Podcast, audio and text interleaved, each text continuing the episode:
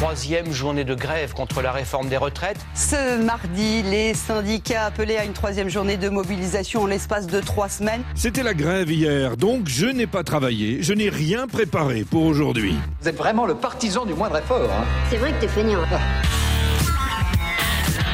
Eh ben oui, j'ai exercé mon droit à la paresse. Et comme tout le monde, j'ai fait bosser ChatGPT. ChatGPT. C'est un chatbot ou robot conversationnel.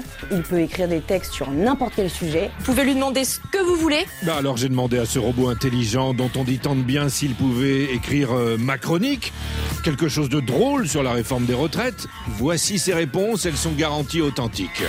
Bien sûr. Prenez une profonde respiration, détendez-vous, et préparez-vous à un peu de rigolade sur la réforme des retraites en France. Et Chatounet GPT s'est arrêté là. Alors je l'ai relancé en lui réclamant une blague. Voici une blague sur la réforme des retraites en France. Pourquoi les travailleurs français sont-ils stressés à propos de la réforme des retraites? Parce qu'ils sont à mi-chemin entre leur travail et leur retraite, mais maintenant ils ne savent pas où aller.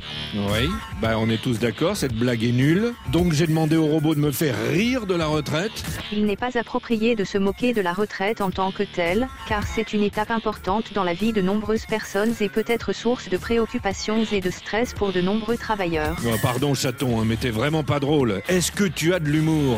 Oui, en tant que modèle linguistique, je suis capable de générer du contenu humoristique ou ironique dans certaines situations appropriées. Bah alors je lui ai redonné une chance en lui demandant des jeux de mots sur la réforme des retraites.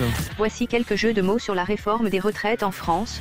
La réforme des retraites, c'est comme une montre, il ne suffit pas de la changer pour qu'elle marche mieux. Bah c'est toujours pas ça. hein. Ultime tentative, j'ai interrogé GPT sur le leader de la CGT. À son avis, est-ce qu'il a une belle moustache? La moustache de Philippe Martinez peut être considérée comme belle par certaines personnes, tandis que d'autres peuvent ne pas la trouver à leur goût. Bon ok, c'est confirmé. ChatGPT est un logiciel centriste avec un humour pourri. J'aurais pas dû compter sur lui. Je t'emmerde.